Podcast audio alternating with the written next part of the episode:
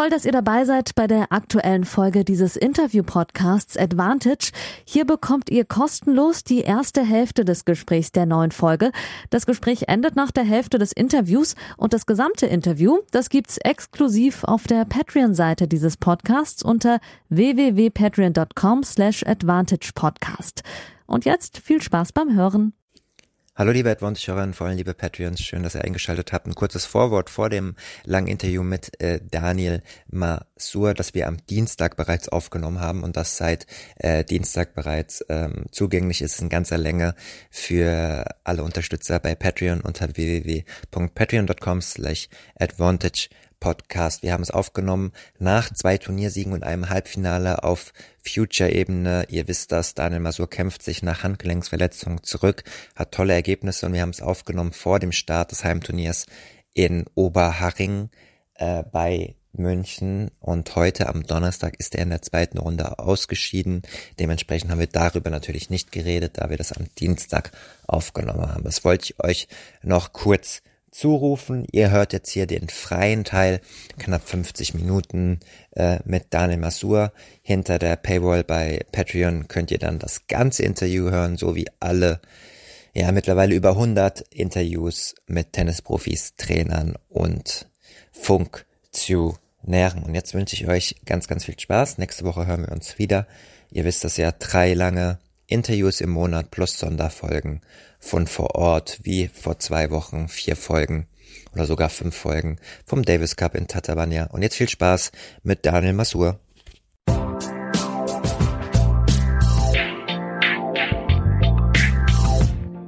Hallo liebe Advantage-HörerInnen und vor allem liebe Patreons, schön, dass ihr eingeschaltet habt zu Folge 113. Nach einer Woche voller Sonderfolgen aus Tatabanya in Ungarn vom Davis Cup haben wir jetzt ein paar Tage gewartet, ähm, bis Daniel Masur Zeit für mich hatte, aber aus erfolgreichen Gründen. Nach zwei Future-Titeln ist er in der ähm, zurückliegenden Woche ins Halbfinale eingezogen, zudem im Doppel das Finale erreicht. Das heißt, zwei Titel dieses Jahr schon und ein Halbfinale im Einzel. Ähm, so kann das Jahr losgehen. Ähm, ich sag Hallo, Daniel Masur, grüße dich. Hallo Yannick, vielen Dank für die Einladung. Freut mich, dass ich wieder hier bei dir am Start sein darf. Ja, danke, dass du der Einladung wieder gefolgt bist. Ich hatte nochmal nachgeschaut. Äh, die Stammhörerinnen wissen das bestimmt. Folge 23, 48 und 60 warst du zu Gast. Im November 21 allerdings das letzte Mal. Wir haben es gerade im Vorgespräch schon geklärt, dass das sich äh, nicht so lange angefühlt hat, aber die Zeit fliegt. Wer da nochmal reinhören möchte, Folge 23 vor allem ein Karriereinterview, äh, wo es um die Person Daniel Masur geht, seinen Werdegang und den Weg zum äh, Tennisprofi äh, Folge 48 und 60 waren spezifischer auf bestimmte Themen gedreht und heute wollen wir auch natürlich über deine aktuelle Situation sprechen. Ganz kurz zusammengefasst, 29 Jahre alt, Career High, Platz 154 im Jahr 2022. Ähm, 2021 zwei Challenger-Titel geholt im Einzel und sich erstmalig fürs Wimbledon Hauptfeld qualifiziert ähm, danach länger verletzt gewesen. Darüber werden wir auch reden. Dann wieder zurückgekommen und jetzt halt super in das Jahr gestartet. Ähm, Daniel, wir fangen mal körperlich an. Du hattest eine längere Verletzungspause. Ähm, viele Topspieler in der ATP-Weltrangliste haben gezeigt, dass es sehr, sehr lange dauert, bis man sich wieder von Verletzungen erholt wieder anfangen, Profitennis zu spielen, das ist das eine. Auf sein Level wieder zurückzukehren, das ist das andere. Würdest du mir da zustimmen und äh, bist du wieder vom Spielerischen her schon der Daniel Masur, der sich damals für Wimbledon qualifiziert hat? So viele Fragen direkt, ähm, also so, so lange ausgeführt. Ähm, erstmal muss ich kurz äh, dich berichtigen, und zwar war mein Career High ähm, im Einzel bei ungefähr 180 äh, wollte es nur kurz anmerken, ich glaube 150 war mein Doppel, aber ah, bei ATP-Seite wird manchmal das Highest Ranking direkt angezeigt, yes. deswegen ist auch kein Vorwurf an dich, nur ich wollte mich jetzt nicht mit etwas rühmen, was halt nicht stimmt und es einfach so stehen lassen. Ja, also 150 war ich leider noch nicht, aber ähm, ja, 180. Und ähm, ich ja, den Tab hier auch auf, du hast vollkommen recht, recht, es hat die Doppelseite zuerst angezeigt. Ja, klar, habe ich recht. ähm, ja, auf jeden Fall ähm, haben wir Ende November gesprochen. Ähm, das war dann, wenn ich mich recht entsinne, nach ähm, meinem letzten Challenger-Sieg ähm, in Eckenthal in der Nähe von Nürnberg. Und jetzt reden wir ähm, zwei Jahre später ähm, nach äh, zwei Future-Siegen, was sich natürlich jetzt nicht ähm, so anhört, als wenn jetzt irgendwie die Karriereleiter ähm, rasch nach oben geklettert wurde. Ähm, aber ja, so hat jede Karriere ähm, seine eigenen ähm, Abbiegungen und ähm, ja, eigenen Insights und Stories. Und äh, deswegen sind wir ja hier, um äh, vielleicht Richtig. auch darüber kurz zu sprechen. Ähm, ich hatte mich nämlich ähm, ja sehr, sehr ähm, am Ende der Saison 2022 ähm, am linken Handgelenk verletzt. So auf den ersten äh, ja, Blick äh, bisschen komisch ist, dass man sich als Rechtshänder am linken Handgelenk verletzt, aber tatsächlich ist es ähm, ja eine Sache, die häufiger bei Beidhändern auftritt, weil äh, die linke Hand natürlich äh, bei der Rückhand sehr, sehr viel unterstützt und ähm, ja, da ist bei mir ähm, äh, beim Diskus halt ähm, ein kleiner Einriss entstanden. Und ähm, ich hatte in dem Fall das Glück, dass das Ganze ähm, ohne Operation ging und wir es konservativ ähm, ausheilen lassen konnten. Ähm, aber es war mit dann doch ähm, drei, dreieinhalb Monaten Ausfallzeit meine erste richtige Verletzung, ähm, die jetzt wirklich mich auch mal ähm, ja ein bisschen länger gebencht hat, als ich das äh, über die letzten 15 Jahre, sage ich mal, die ich den Sport schon mache, gewohnt bin und deswegen ähm, eine neue Situation. Ähm, und äh, genau, genau in der Zeit dann halt auch viele Punkte verloren, wie es dann halt so ist. Und direkt dann aus der Verletzung raus mit einem schon anderen Ranking, also ich sage jetzt mal eher Richtung 350, 400 gestartetes Jahr, mhm. ähm, als ich als ich aufgehört habe. Ähm, das war aber halt bei 180, 190. Und ähm, ja, so schnell kann es halt leider gehen im Tennis in beide Richtungen. Aber insgesamt, ähm, ja, war es, ich will nicht sagen eine gute Erfahrung, aber ich würde sagen, ähm, dass ich jetzt nicht sehr gelitten habe in der Zeit grundsätzlich und ähm, ja, natürlich auch jetzt wieder auf einem ganz guten Weg bin. Du bist ja sowieso, du wirkst zumindest immer sehr aufgeräumt und äh, hast ja auch dein Studium und deine Familie und deine Freundin und so, äh, wo du sicherlich äh, genug zu tun hast, wenn du mal verletzt bist. Meine Frage zielte natürlich auch auf die gefühlte Form hin, ne, mit Selbstvertrauen jetzt nach den vielen Siegen, mit Selbstvertrauen, du weißt das viel besser als ich, spielt es sich auch immer ein bisschen einfacher und, und stärker auch. Ähm, aber das eine ist ja diese gefühlte Form, das andere ist, was du jetzt auch schon anklingen hast lassen, so die, das, das Ranking-Leben. Ähm, ich habe eben auch nochmal, vielleicht korrigierst du mich wieder, aber ich habe dich auch nochmal in dem ATP Live-Ranking gesucht. Und da bist du jetzt tagesaktuell sogar auf 392 geflogen. Ähm, korrigier mich bitte, wenn es falsch ist, aber weil vom letzten Jahr ein Challenger-Halbfinale da noch drin war? Oder und die, die Future-Turniere weniger Punkte bekommen? Oder ähm, was ist, äh, warum bist du da jetzt nochmal runtergerasselt? Ähm, das liegt wahrscheinlich daran, dass ich im letzten Jahr, quasi nach meiner Verletzung, anfangs ähm, auch direkt ziemlich gut gespielt habe, ähm, einen 25.000er gewonnen habe, jetzt in, ähm, in der Woche ah, okay. 15.000 in Oberhaching gewonnen habe. Und dadurch habe ich halt die Punkte, die ich jetzt wieder gemacht habe, quasi nur bestätigt. Ja, ja aber auf jeden Fall dieses ähm, Live-Ranking zeigt ja auch, du, du gewinnst äh, Future-Turniere ähm, und äh, spielst Halbfinale-Future-Turniere, die geben aber, die geben aber natürlich nicht so viele äh, Punkte, ähm, wie du das als arrivierter Challenger-Spieler natürlich schon regelmäßig vor der Verletzung gemacht hast. Ähm, wie ist es vom Mindset her? ähm, du holst jetzt zwei Turniersiege, äh, noch ein Halbfinale hinterher und kommst nicht so richtig vom Fleck in der, in der Weltrangliste. Wie geht's dir damit? Ähm, ja, ich, ich sehe es eigentlich ein bisschen anders, muss ich sagen. Ähm, Gerne, weil gut. wenn ich, wenn ich mit meiner Ranglistenposition, die jetzt um die 400 ist, ähm, beim Challenger starte, dann muss ich in die Quali. Mhm. Und ähm, wenn ich fünf Matches aus der Quali beim Challenger gewinne, ähm, dann bin ich im Halbfinale aus der Quali raus und habe ähm, bei einem 75.000er, ich glaube, 22 Punkte jetzt, ähm, weil sie die Challenger-Punkte dieses Jahr ähm, downgegradet haben, yes. ähm, was es ähm, ja enorm schwer macht, ähm, einfach aus der Quali raus vor allen Dingen, weil sich das Level, finde ich, nicht sehr, sehr groß unterscheidet zwischen vielen Hauptfeldspielern, die gesetzten Top 100 Spieler jetzt mal ausgenommen, und den Leuten, die in der Quali sind. Die Matches sind eigentlich ähm, ja, mehr oder weniger same, same ähm, weil viele die, der Leute, die jetzt 350 stehen, vielleicht letztes Jahr 150 standen ähm, und umgekehrt. Ja, steht jemand 120, der letztes Jahr noch 300 war. Deswegen ist es mhm. natürlich auf der einen Seite Tagesform, auf der anderen Seite bewegt sich das Ranking einfach ähm, extrem schnell. Und ähm, wenn ich beim 25.000er fünf Matches gewinne, dann habe ich das Turnier gewonnen und habe 25 Punkte. Also kann man es eigentlich gleichsetzen mit dem Halbfinale beim Challenger. Ähm, dementsprechend bringt es schon was, ähm, wenn man viele Matches gewinnt, ähm, auch auf den Future-Turnieren. Man muss natürlich weit spielen, ja. ja, ja wenn ich jetzt Halbfinale beim 15.000er verliere, das sind vier Punkte. Ja, das ist halt so, wie ähm, ich das letztes, letztes Jahr oft getan habe, ähm, bei den Challengern durch die Quali fürs Hauptfeld qualifiziert und dann verloren. Das sind halt vier, fünf Punkte ähm, in dem Ranking-Bereich, wo ich jetzt bin und uh, wo ich mich dann auch halt ähm, auch hin verbessern möchte da bringt es dann halt äh, nicht ganz so viel. Und dementsprechend ist es immer eine Frage ähm, der Sichtweise und auch der Startposition, ob man beim Challenger halt ähm, im Hauptfeld startet oder in der Quali, weil durch die Quali muss man einfach zwei Matches noch mehr gewinnen, ähm, um die quasi gleiche Anzahl an Punkten ähm, zu bekommen, wie wenn man beim Future sehr weit spielt oder ähm, das Turnier gewinnt.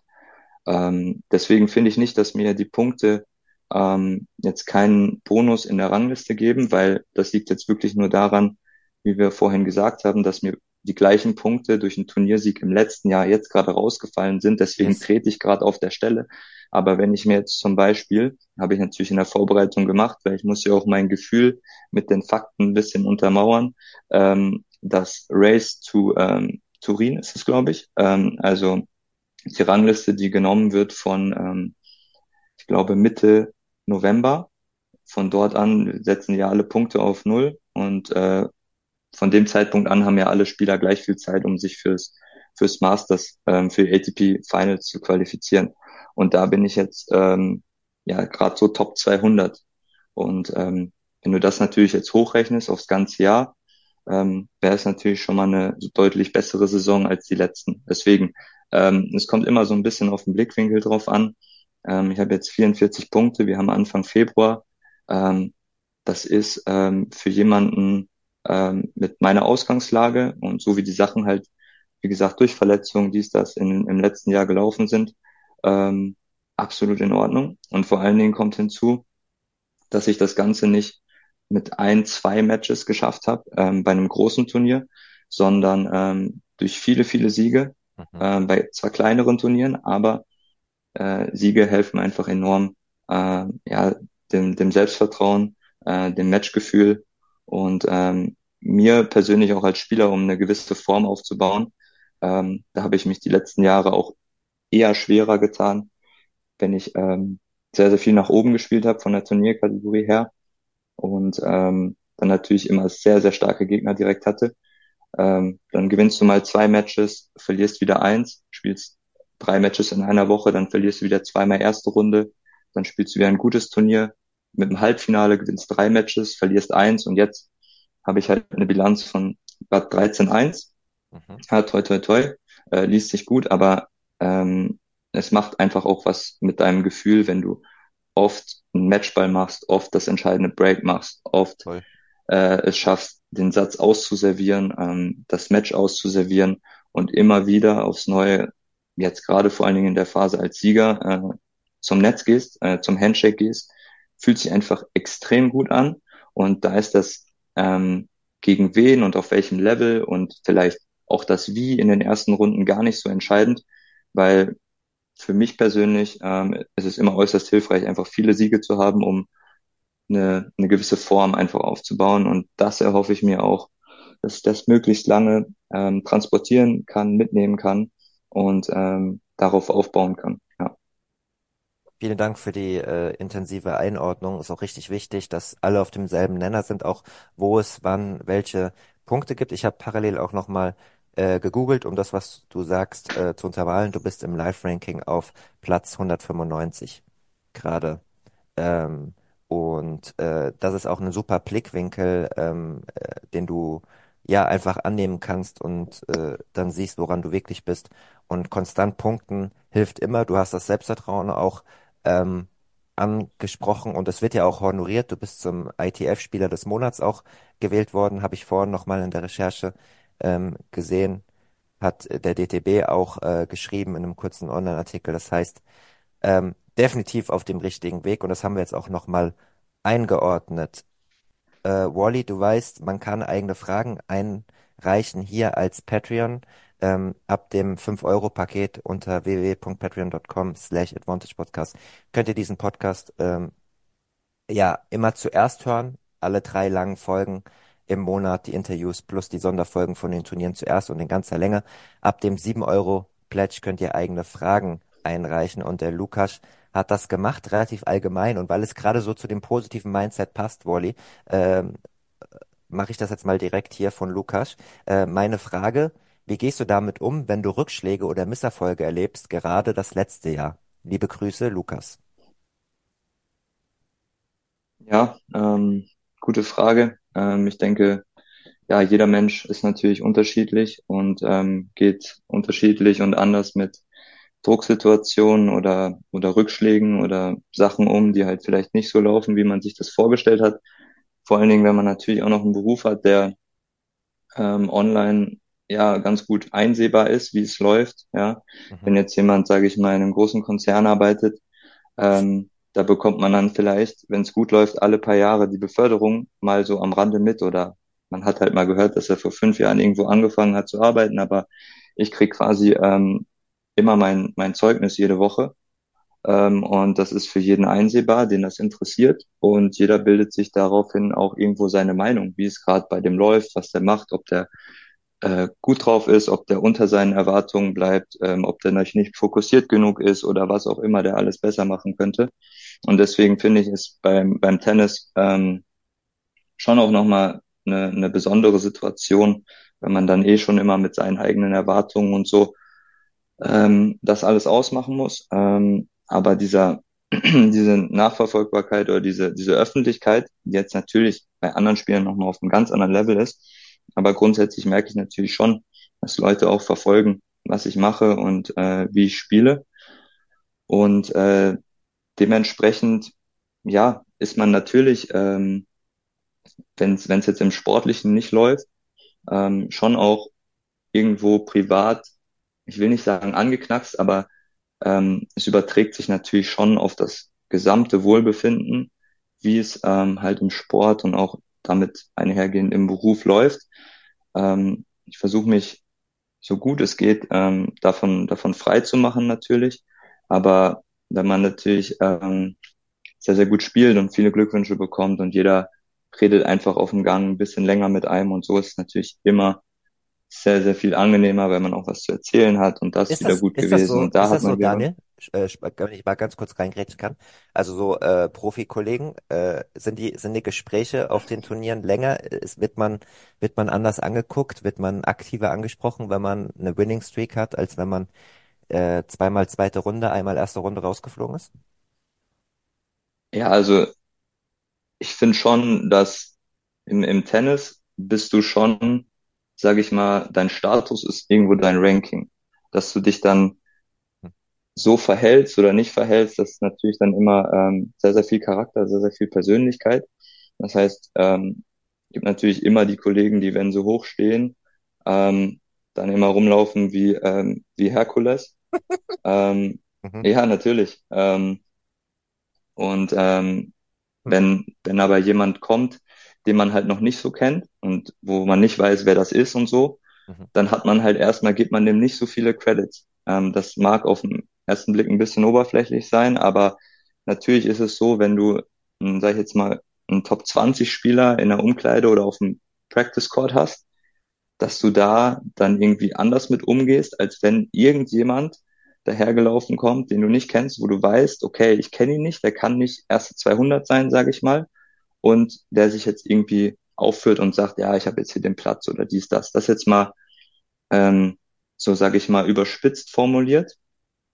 Ähm, da, wie gesagt, ich finde, man muss sich davon sehr, sehr frei machen, weil man ist im Endeffekt äh, ein Mensch, der, sage ich mal, im Bereich des Tennis sein, sein Bestes gibt und ähm, entweder man ist äh, nett oder man ist nicht nett. So, also ich versuche, wie gesagt, mich da immer ein bisschen, ein bisschen von zu lösen von der Ranglistenposition. Aber ich glaube, man versteht, was ich versuche ähm, zu umreißen. Einfach, dass ähm, viele sich halt über die Ranglistenposition profilieren. Und wie gesagt, man merkt halt, wenn man eine höhere Ranglistenposition hat, hat man halt auch bei anderen Spielern ein anderes Standing.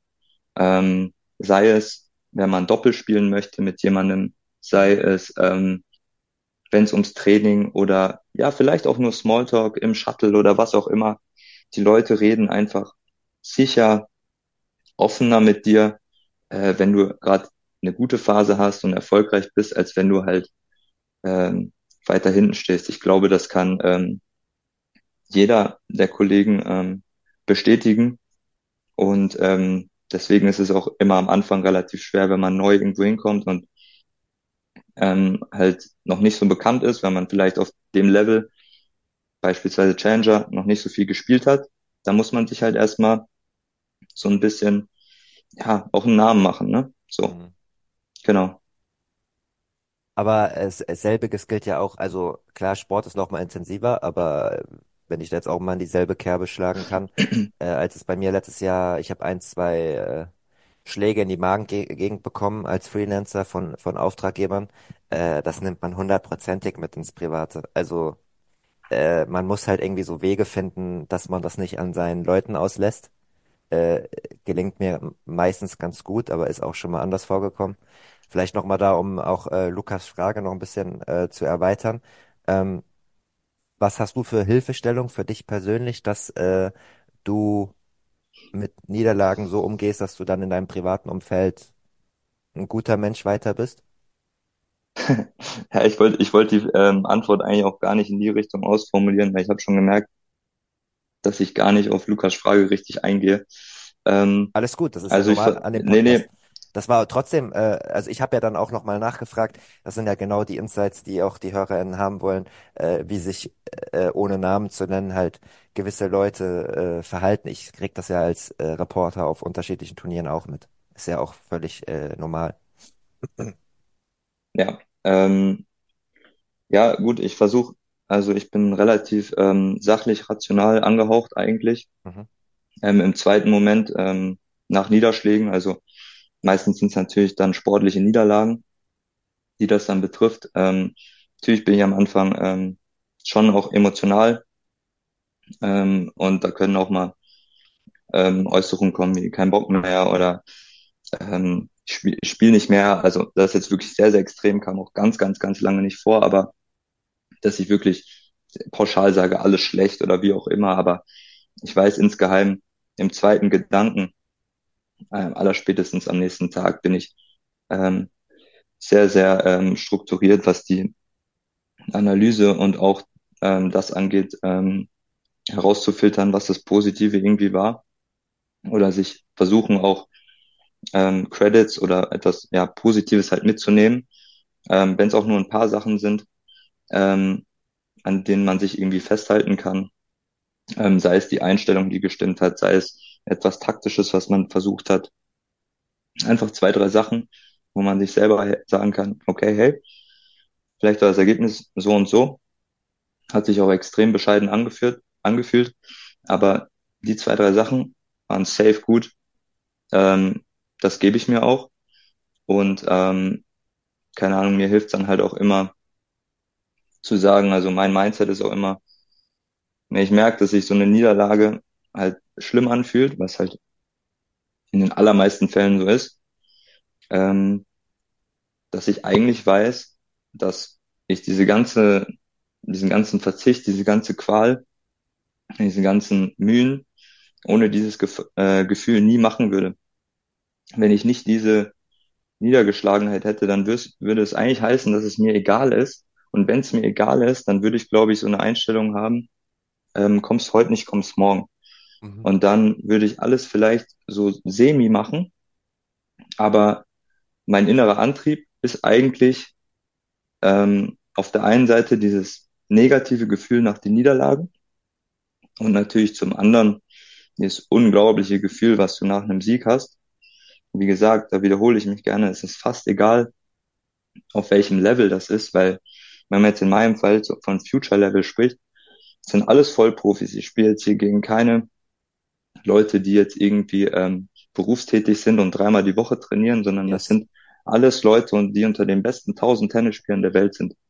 Ähm, das wird auch jeder bestätigen können, dass es alles sehr, sehr gute Spieler sind und sich das Level gar nicht so groß ähm, unterscheidet, wenn man das so sagen kann. Und ähm, wenn man da einfach ein Match gewinnt, ähm, das ist einfach ein Gefühl, was so überragend ist, was dich dann natürlich auch so euphorisiert und du immer die Bestätigung bekommst, okay, das, das ist es, das will ich immer haben, das will ich öfters machen äh, oder haben und deswegen mache ich auch den ganzen anderen Mist. Mit langen Fahrten, mit äh, langen Reisen, mit viel Training, mit hartem Training, mit Wiederholungen, mit Einheiten, auf die du keine Lust hast, weil du weißt, die werden einfach brutal anstrengend. Mit äh, Einheiten, wo dir eigentlich schon äh, sehr, sehr viel wehtut, deine Beine schwer sind, du trotzdem nochmal Wiederholungen machst.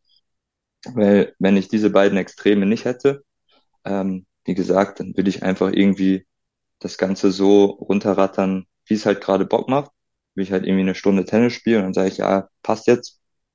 Ähm, aber ich glaube, das gibt dem Ganzen so einen Rahmen. Hm, definitiv. Äh, zum einen, äh, falls ihr eben gerade Fastnachtsmusik gehört habt, während äh, Wallys intensiver Antwort, äh, tut mir leid, hier hat gerade so ein Faschingswagen direkt vor meinem Haus gehalten mit Schlagermusik. Es ist äh, Rosenmontag und im Rheingau in Hessen äh, wird das bisschen mehr gefeiert als in, im Münchner Raum bei, bei, bei Wally unten. Äh, zum Zweiten, äh, perfekte Antwort von dir, weil ich habe heute Mittag jemanden ähm, vom Fasching heimgefahren, der hat auch schon ein bisschen was getrunken, ein Kumpel, und hat was machst du heute? Ja, ich habe noch ein Podcast-Interview. Mit wem? Dann habe ich gesagt, äh, deutscher Tennisprofi, war länger verletzt, steht jetzt so um, um 300. Äh, kennst du wahrscheinlich nicht, weil du dich nicht so mit äh, Tennis ähm, äh, mit Tennis ähm, so beschäftigst. Und hat er gesagt, und ich fand das so äh, beeindruckend, äh, da haben wir dann auch mal drüber geredet, der sagte, weißt du was, ähm, du sagst jetzt so, ja, das ist Nummer 300 im Tennis der Welt, also er ist der 300 beste Spieler der Welt. Übertrag das mal auf den Fußball. Der 300 beste Fußballspieler der Welt, der würde ja safe in einer der großen fünf Ligen irgendwo bei einem Erstligisten Stamm spielen. Und wäre dann, äh, und den würde ich ja safe kennen. Und was das eigentlich für eine Qualität ist. Und ähm, ich habe früher dieses Narrativ ja auch immer äh, benutzt bei meinen Freunden und auch in diesem Podcast, um halt nochmal die Qualität der Spieler darzulegen. Aber es ist wichtig, wenn man sich das auch nochmal äh, so von Zeit zu Zeit vor, vor Augen führt, weil mich hatte die, die Antwort heute auch wieder mal ein bisschen nochmal so geerdet, auch so, ja Mann, das ist halt einfach auch nochmal krass, ja. So, ich fand, fand ich voll cool, weil der hat ja auch schon ein paar, paar Bierchen getrunken und so und hat das trotzdem so eingeordnet. Ähm, Siehst du ja, wahrscheinlich, ja. Siehst, siehst, du ähnlich, oder? Also ich meine jetzt, guck mal, wenn wir mal die großen fünf Ligen nehmen, mit 18 oder 20 Vereinen, mit 30, äh, mit 30 äh, Leuten im Kader, das ist ja eine einfache Rechnung. Ja, safe, man. Ich hätte die Nummer 6 bei Bayern. Weißt du? Nein, Spaß. Ähm, ich finde, ich finde halt. Ja, so, ähm, wie die, so wie die momentan spielen, äh, kannst du dich vielleicht nochmal. Äh? Ja, örtlich bin ich ja schon äh, nah dran, aber ich finde halt auch, natürlich, es spielen natürlich auch viel mehr Leute Fußball ähm, als Tennis. Ja, natürlich. Deswegen ist, ähm, sage ich mal, der Spielerpool größer. Ähm, da natürlich auch deutlich größer.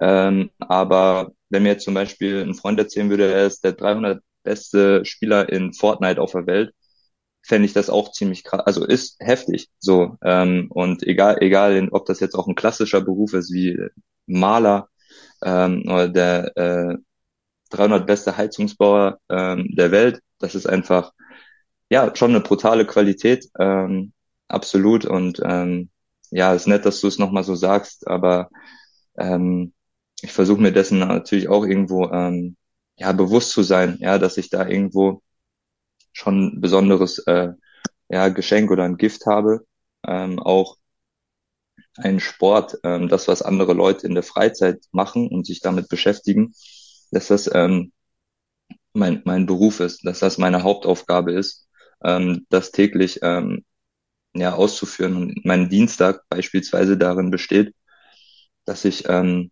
zum Training fahre und zweimal Tennis spiele und dann nochmal ähm, ins Gym gehe und Athletik mache, ähm, was andere halt ähm, außerhalb ihrer Arbeitszeiten sowieso freiwillig super gerne machen. Mhm. Und ähm, ja, deswegen ist einfach nur äh, Privileg, ne? Definitiv. Um auch nochmal eine brutal ehrliche Antwort zu geben, weil du auch, äh, auch über Rückschläge und so geredet hast. Ich muss ehrlich sagen, du bist auch der einzige Tennisprofi, äh, um auch da mal Transparenz zu schaffen, den ich irgendwie, ich weiß gar nicht, wie ich es ausdrücken soll. Ich sehe dich unabhängig von einem Ranking äh, als Tennisprofi, weil äh, ich wir, wir, wir reden auch ja immer meistens beim BMW Open, trinken wir einen Kaffee und dann sehen wir uns mal hier und da und ich kenne dich schon sechs, sieben Jahre und so. Und das, mein Gefühl war irgendwie gleich, äh, als du um Slam-Qualis gespielt hast und auf deinem Peak warst, äh, rund um 180, äh, als äh, genau dasselbe wie, wie als du verletzt warst. Also ich habe da irgendwie keinen Unterschied gemacht, aber bei anderen Tennisprofis würde ich da einen Unterschied machen. Hat wahrscheinlich auch was mit, mit Sympathie zu tun und vielleicht nicht mehr der ganz großen Unabhängigkeit. Das, da müsste ich dann auch nochmal äh, wieder einen deutlichen Schritt zurückgehen, wenn du jetzt plötzlich Nummer, Nummer 65 bist und die deutsche Nummer 3 und Davis Cup spielst.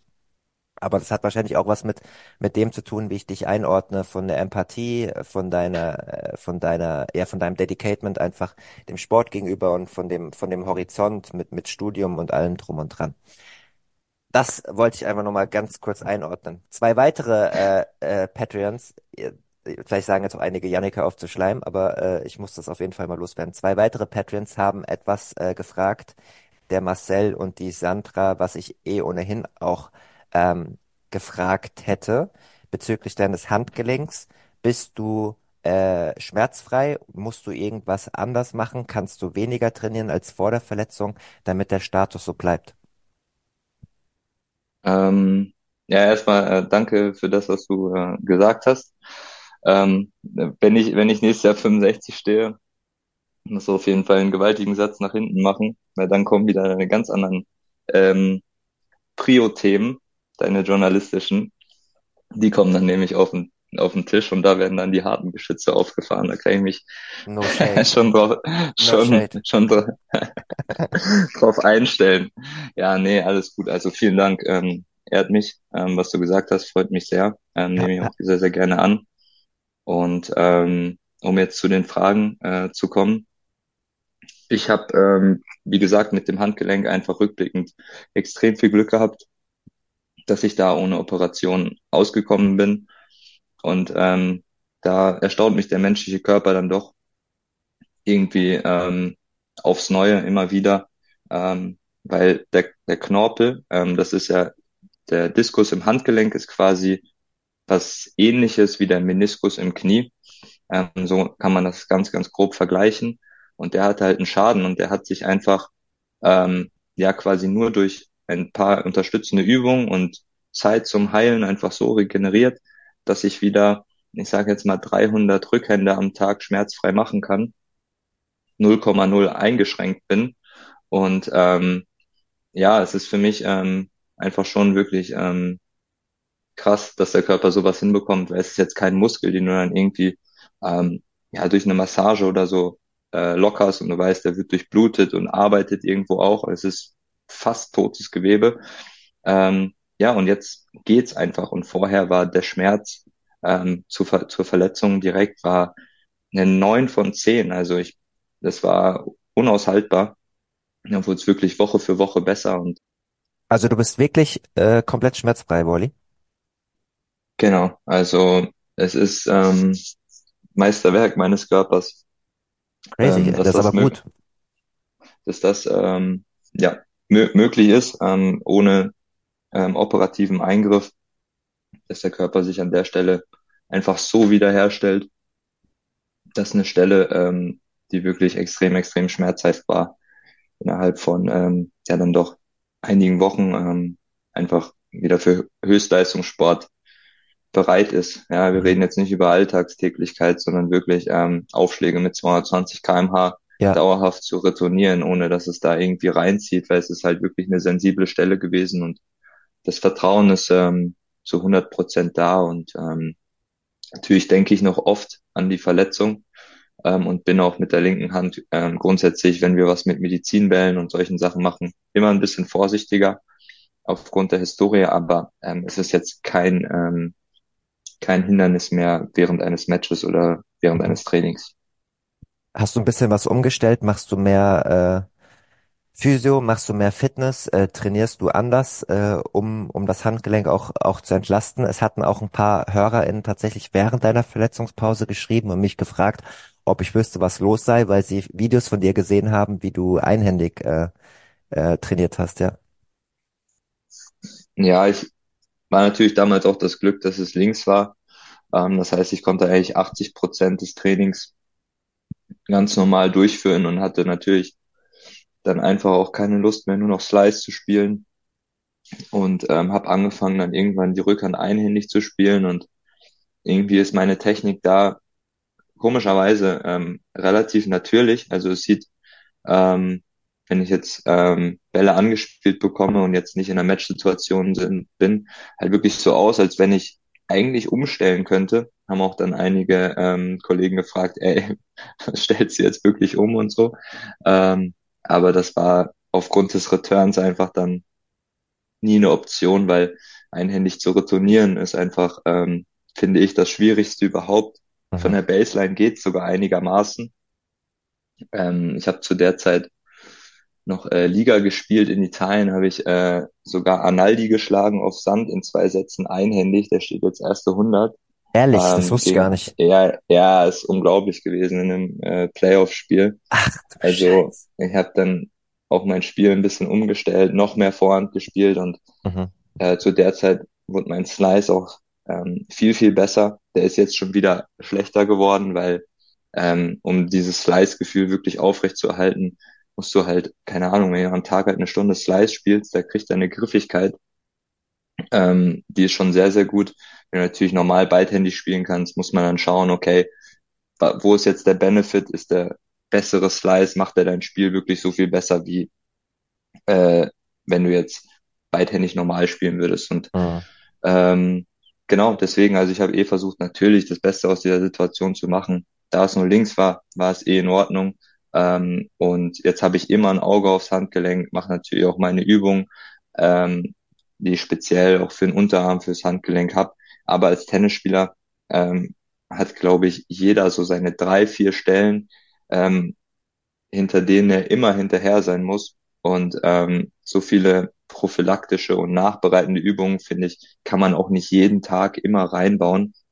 Der Tag hat einfach nur 24 Stunden, als dass man jetzt jedes Gelenk und jede Partie, die ähm, immer mal wieder wehtun könnte, ähm, zu 100 Prozent irgendwie ähm, ja immer perfekt umsorgt. Deswegen muss man eine gute Mischung finden und da ein bisschen rotieren mit den Übungen. Aber natürlich das Handgelenk ähm, wird wahrscheinlich bis zum Ende meiner Karriere dann immer auch ein fester Bestandteil dessen sein. Hm.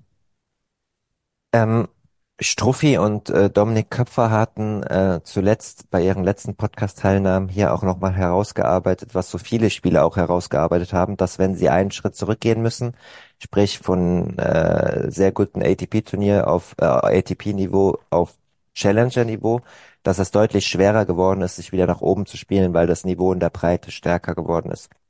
Jetzt musstest du wieder einen Schritt zurückgehen von Challenger-Niveau auf Future-Niveau.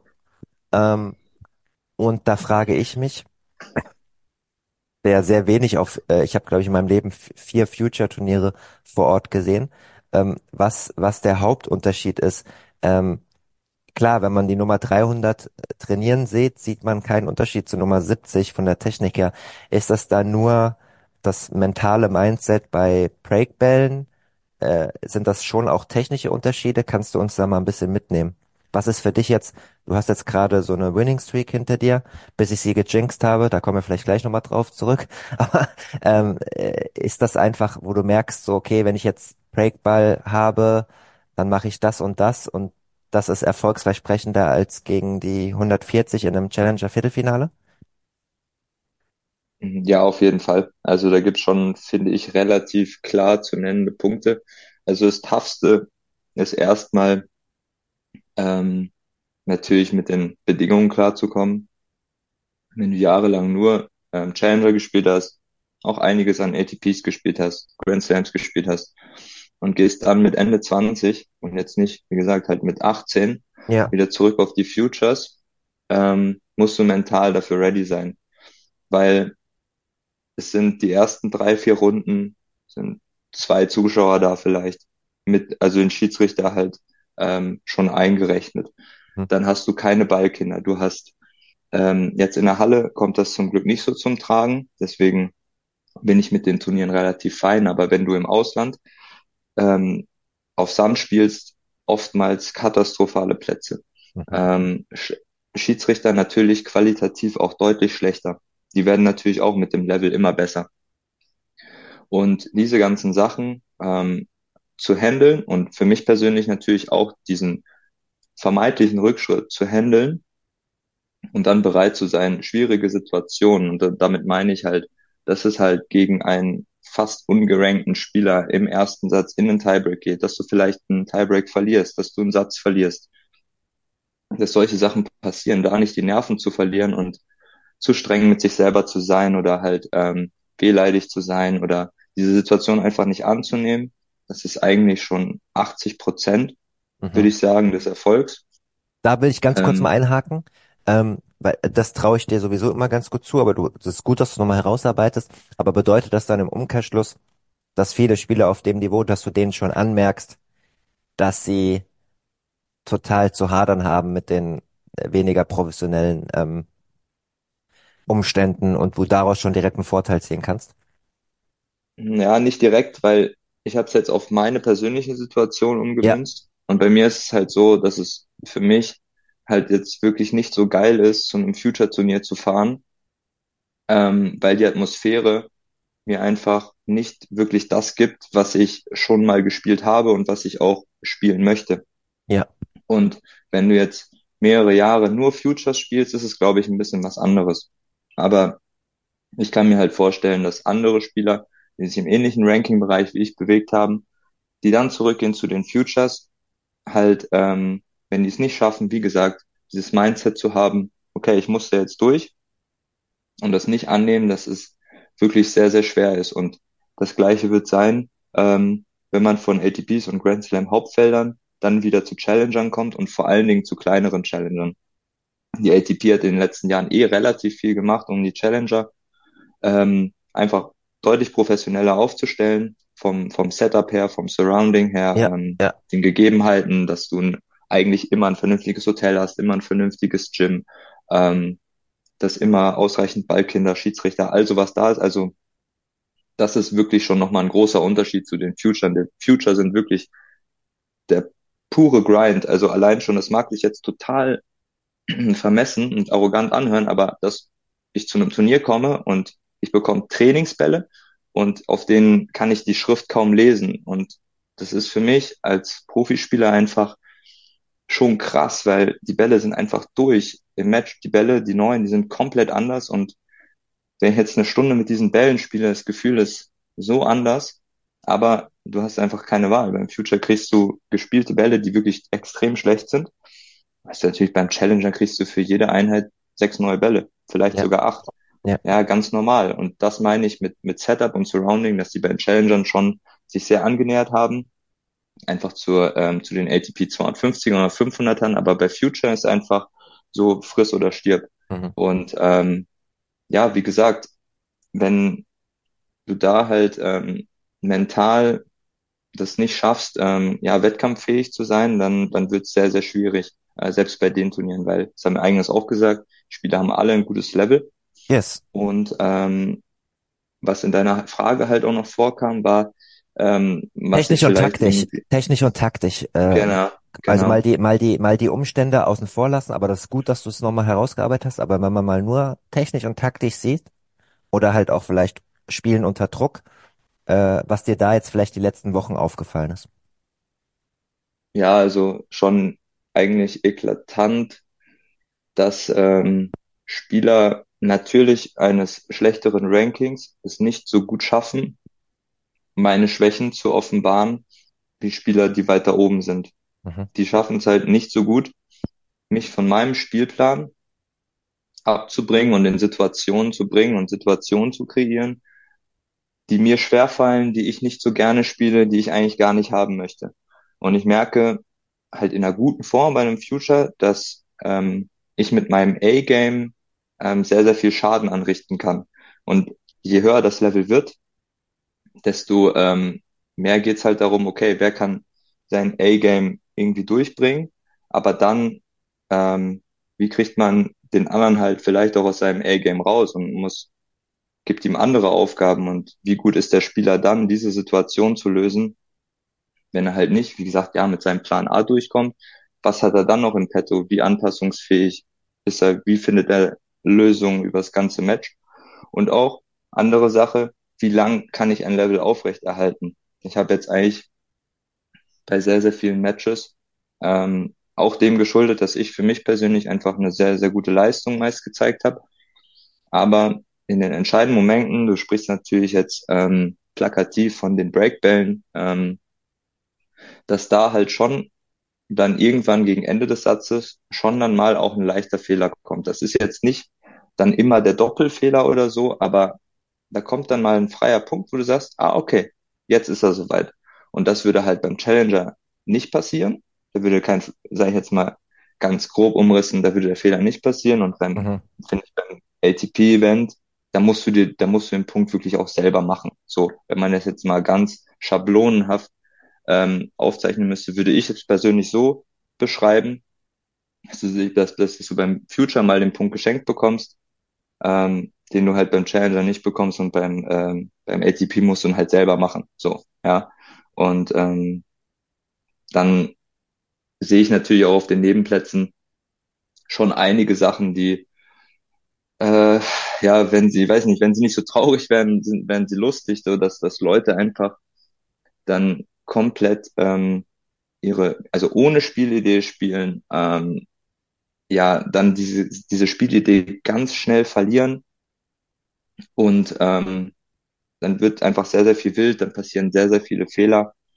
Also das, was du ansprichst im Training, wenn du die schlagen siehst, denkst du, wow, ist doch alles da, warum steht der nicht 200? Und dann fängt er an zu spielen und auf einmal bei 2-2 passiert irgendwas und macht drei Fehler und verliert komplett die Nerven und vier Minuten später steht es 3-6 und dann denkst du ja, okay, was, was habe ich hier jetzt eigentlich gerade gesehen? Ähm, mhm. Und ähm, ja, so, so ist meine Wahrnehmung halt ähm, öfters bei den Turnieren auch nicht, auch nicht immer, aber überall bei jedem Spieler natürlich nicht. Aber ich habe bei den Future-Turnieren, die ich jetzt halt in den letzten Monaten gespielt habe, einfach öfters gesehen, dass ähm, ja Spieler taktisch ähm, entweder früher von ihrem Plan abgewichen sind oder halt eigentlich ohne Plan ins Match gegangen sind.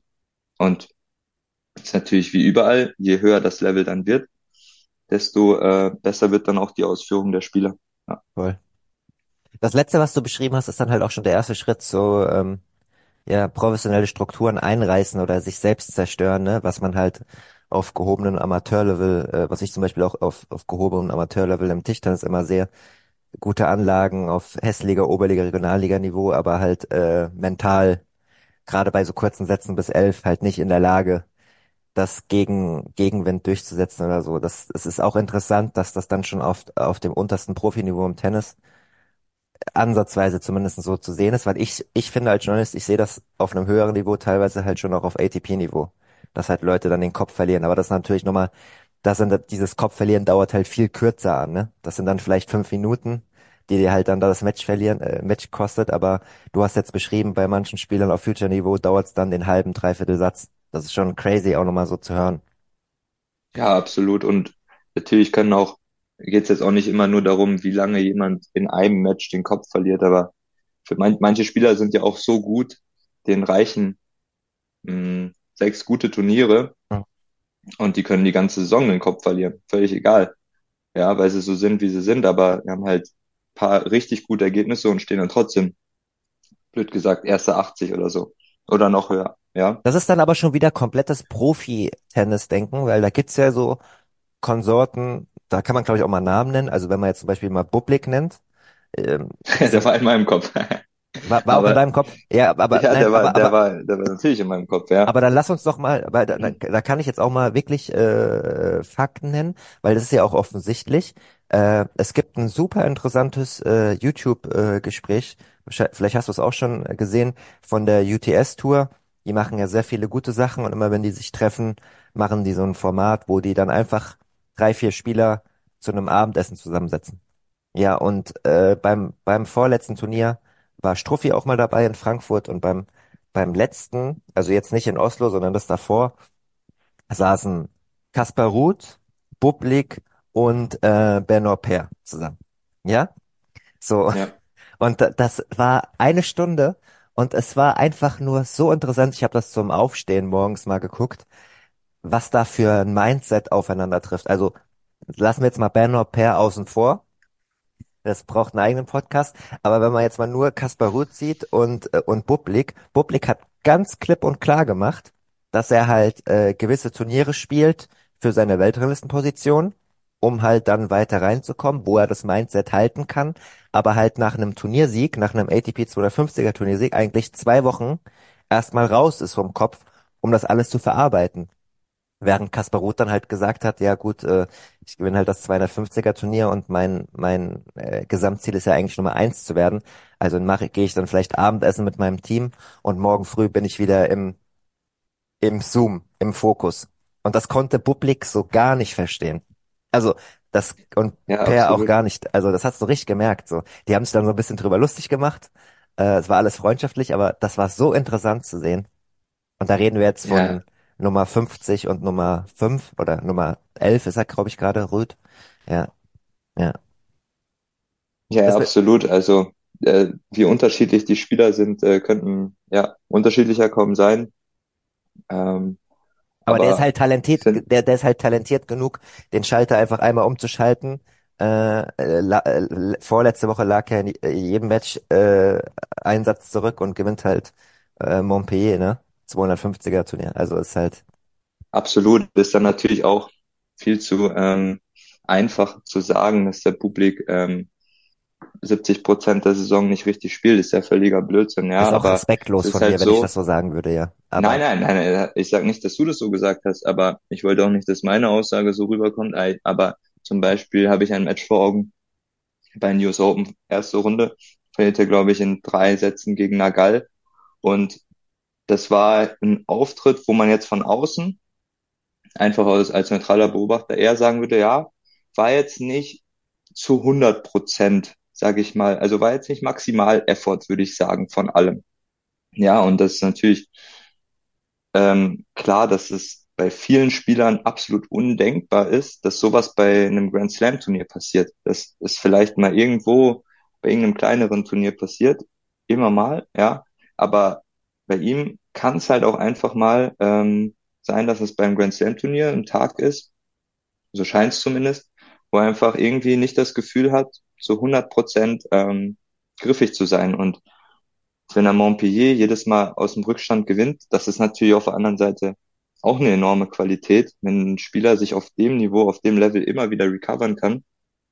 Ähm, das ist ja dann auch total platt zu sagen, ja, irgendwie, der, der fightet nicht oder der schenkt immer nur ab, weil es ist ja, beweist ja genau das Gegenteil. Aber ähm, wie du auch mit diesem Gespräch, mit dem Abendessen halt angedeutet oder verdeutlicht hast, wie unterschiedlich halt so, sage ich mal, das, das durchschnittliche Mindset ähm, der Spieler ist und wie sehr das voneinander abweicht, ist natürlich schon, schon interessant, ja. Weil, wie gesagt, mit Rüd glaube ich nicht, dass der mal, sage ich mal, mit der Körpersprache in der ersten Runde beim Slam rausgeht. hm. Ja, kann ich mir nicht vorstellen, habe ich noch nicht gesehen. War übrigens die Australian Open vor vier Wochen. Ich habe gerade nochmal geguckt, weil du hattest US Open gesagt. Äh, Stimmt, ja, ja, genau, war ja, jetzt, Australian Open war's, war jetzt äh, 16. Januar, äh, Bublik Nagal äh, 4-6, 2-6 und Tiebreak 5-7. Äh, und davor in Adelaide eigentlich auch gut gespielt, Halbfinale. Äh, und kann es dann halt nicht transformieren sozusagen. Aber das nur am Rande ist auf jeden Fall sehr, sehr interessant. Bevor wir über dein Heimturnier noch mal kurz sprechen, möchte ich äh, kurz noch einen Wechsel ansprechen, ähm, den, du weißt das ja, die StammhörerInnen sind alles Tennisfreaks, die verfolgen auch die äh, Tennis-Bundesliga. Du hast äh, zehn Jahre für deinen für deinen Verein äh, gespielt und bist jetzt von äh, Versmold, Versmold nach äh, Berlin gewechselt, von der ersten Liga in die äh, zweite Bundesliga Nord. Der Vereinsvorsitzende hat sich zitieren lassen von Versmold.